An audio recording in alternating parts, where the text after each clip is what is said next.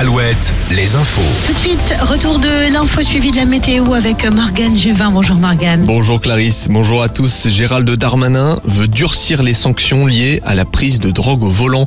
Le ministre de l'Intérieur s'est exprimé ce matin dans le journal du dimanche. Il révèle son intention de proposer le retrait des 12 points du permis de conduire pour toute personne qui conduit alors qu'il a consommé de la drogue. Il a également évoqué le terme d'homicide routier pour qualifier les accidents mortels dus à la drogue et à l'alcool. Cela fait suite à l'affaire Pierre Palmade, même si la réflexion de Gérald Darmanin s'est construite bien avant.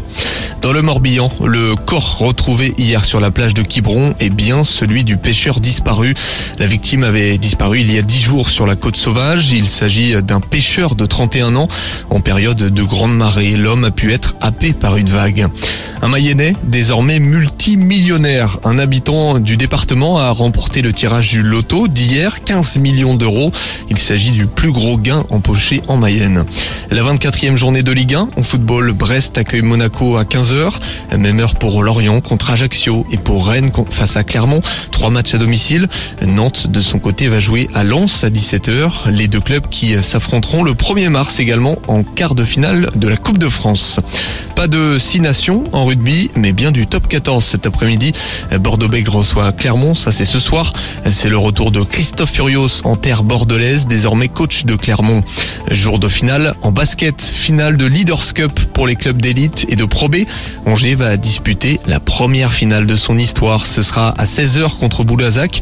À 18h30, Lasvel et Bourg-en-Bresse s'affrontent pour le titre.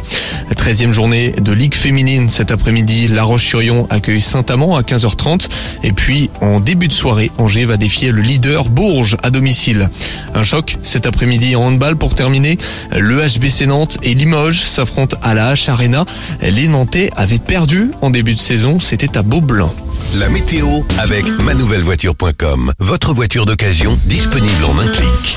Et après une matinée nuageuse, place aux éclaircies. Le ciel va se dévoiler cet après-midi, accompagné tout de même de quelques nuages.